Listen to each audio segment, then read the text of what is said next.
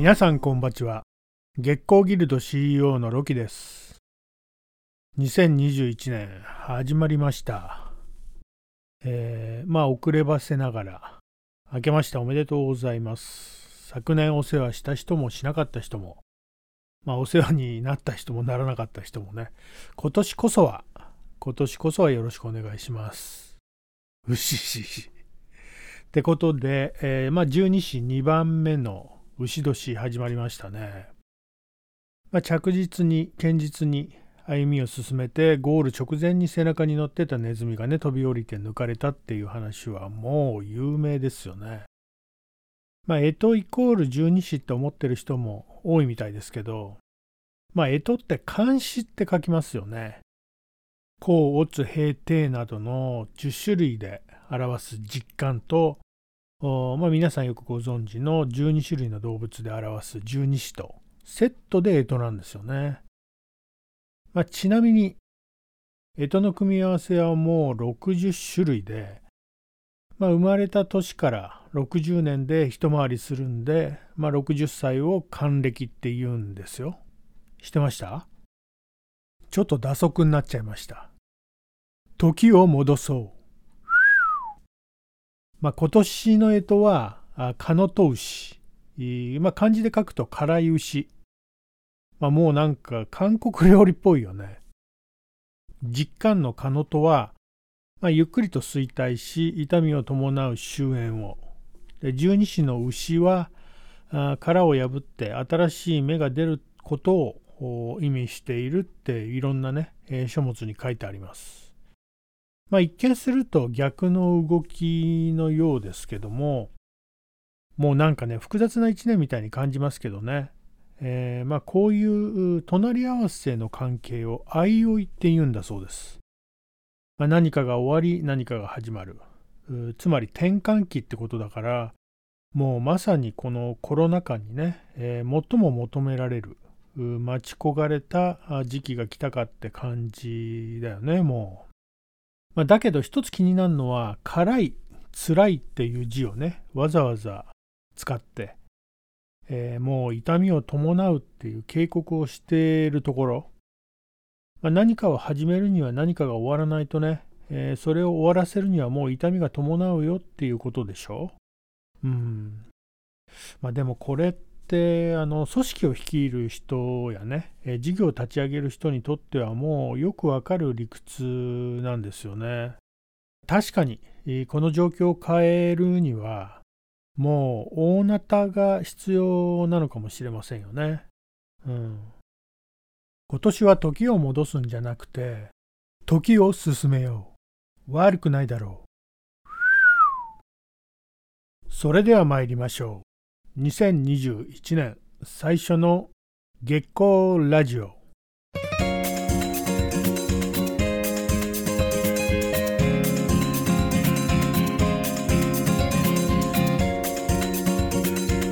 改めましてこんばちはロキです。制作や働き方にまつわるさまざまなエピソードをつらつらとつぶやきます。クリエイターの足元をほんのりと照らし明日への活力を提供する月光ラジオ。約15分ほどお付き合いください。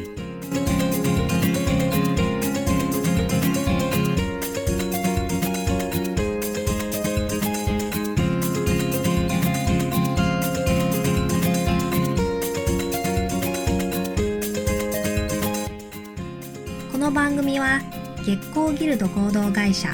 秘密結社キュリアス湯気島製作者の提供で愛媛県湯気島の月光スタジオからお送りします。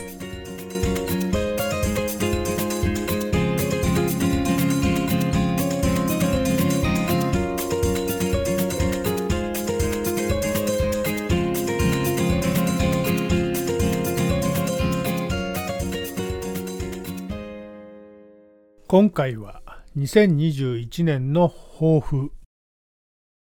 今年一発目の配信は抱負を語りたいと思います。まあ、依然として猛威を振るう COVID-19。都市部では緊急事態宣言が再び発令されたりね、えー、まあオリンピックは開催か、再延期か、はたまたもう中止になっちゃうのか。ね、相変わらずコロナの影響はね、続く感じでスタートしました。昨年からこの情勢が長引くこと、今年の方がもっと厳しいと僕は言ってきたんでね、まあ、なんとなくこうなるんじゃないかなっていう感じはあったし、まあ、そういう感覚で、えー、もうなんとなく準備はしていました。えー、2021年の抱負を語る前に2020年を振り返ると3つのテーマを実行した年でした。えー、一つはクリエイター育成、えー、そんなつもりなかったんだけど、まあ、コロナの影響でねなんとなく受け皿みたいな形でもう希望者が想定以上に集まってで育成を前倒しにすることになってね、えー、それでも中の人が協力してくれて、えー、結果としてはあ見えてなかったものが見えてきたいい年になりました。えー、2つ目は地域の強化。新しく東北と中四国、九州にね、ギルドエリアを拡大しました。さらにさらに、久しぶりにもう海外からメンバーとしてね、ギルドに参加してくれて、海外組の復活です。3年ぶりかな。まあ、海外からの参加はお互いいい刺激になりますよね。で地方での働き方やクリエイターの育成養成は僕が島に移住してからの5カ年計画の一部として、えー、まあ、各エリアにね、えー、ギルのメンバーを増やして、えー、もうエリアごとにコミュニティとしてね成立させることを目標に動いてました、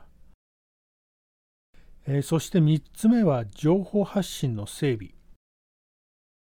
まあ、この月光ラジオもその中の一つですけども、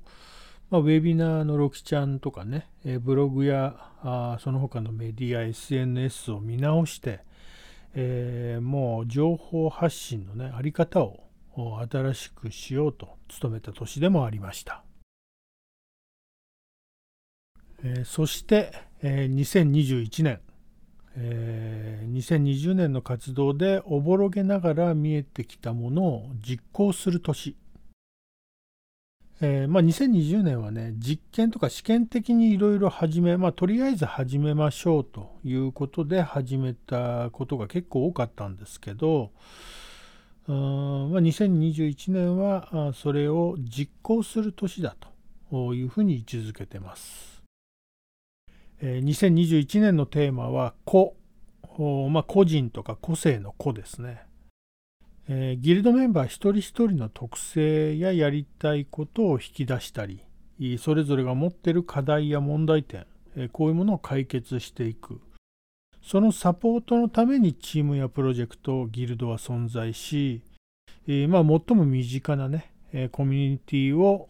エリアごとに強化する活動をもう昨年に引き続き継続して実施していきたいなというふうに考えています。で今年は女性制作ギルド秘密結社キュリアスがもう10年を迎えるんですよ。ねえ、まあ、振り返れば早いもんですね。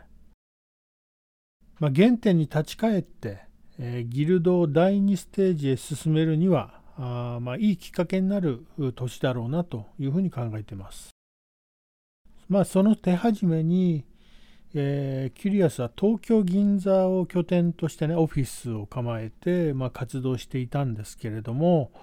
まあ、一定の役割を終えたなというふうに感じて、まあ、ネクストステージではねリアルな拠点はもう必要ないだろうと判断して昨年末にまあ、東京銀座のこのオフィスを閉鎖しました。えー、だから2021年からはね、文字通り、秘密結社っていう言葉にね、より一層意味が出てくるよね。うん、今まで以上に、まあ、実態が分かりにくい、見えにくいという感じにはなっていくんじゃないかなと思いますけども、えー、まあそれも楽しんでやっていきたいなというふうに思います。えー、働き方だけじゃなくてね生き方も大きく変わった2020年、えー、もう今までと同じ発想や同じ行動パターンじゃあ、まあ、変わってしまった情勢にはついていけないと、まあ、これまでのやり方を変えるためにはあ組織のありようとかね、えー、まあ、制度そのものとか、ま根本的な部分を含めて大なたを振るうことになるかもしれないなと思ってます。でその結果痛みを伴うならばもう覚悟しなければならないと思うわけです。まあ、だけど急激な変化はね逆に崩壊を招くしもう次につながらない大打撃になりうると、まあ、僕のゴーストがささやくんでね、えー、まあ着実に堅実に歩みを進めていくことが2021年は求められるそう牛の歩みのようにね。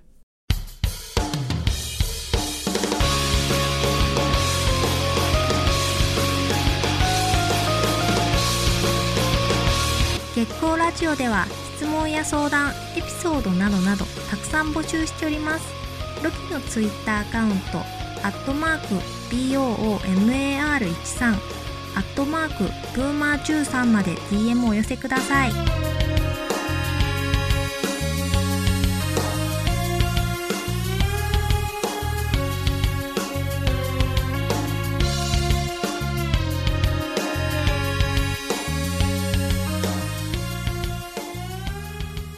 今回は2021年の抱負を語りました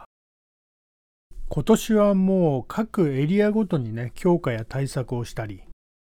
もうギルドを新設したりねもう育成プログラムやメンターを外部提供するなどの活動にもう全力投球しちゃいます。ギルドの原点はスタンドプレーによってチームワークが強化されることにあります。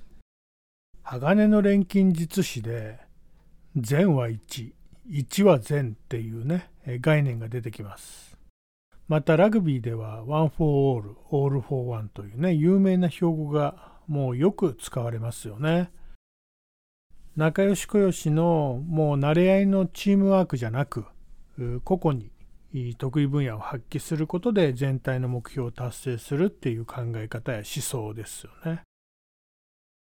皆さんはもう2021年の抱負は決まりましたでしょうか？この1年はもう踏ん張りどころです。まあ、いずれにしてもみんなでね、この難局をもう乗り越えましょう。ちなみに今回、36箇所でね、無駄にもうってつけて話してるの、もう気づいた？うししし。もう失うものなど何もないって気持ちでね、まあ、一緒にできることは中の人でも外の人でもね一緒にやっていきましょう。牛年だけにもういいぜ。バタバタとお時間です。牛年もよろしく。またお会いしましょう。もうさようなら。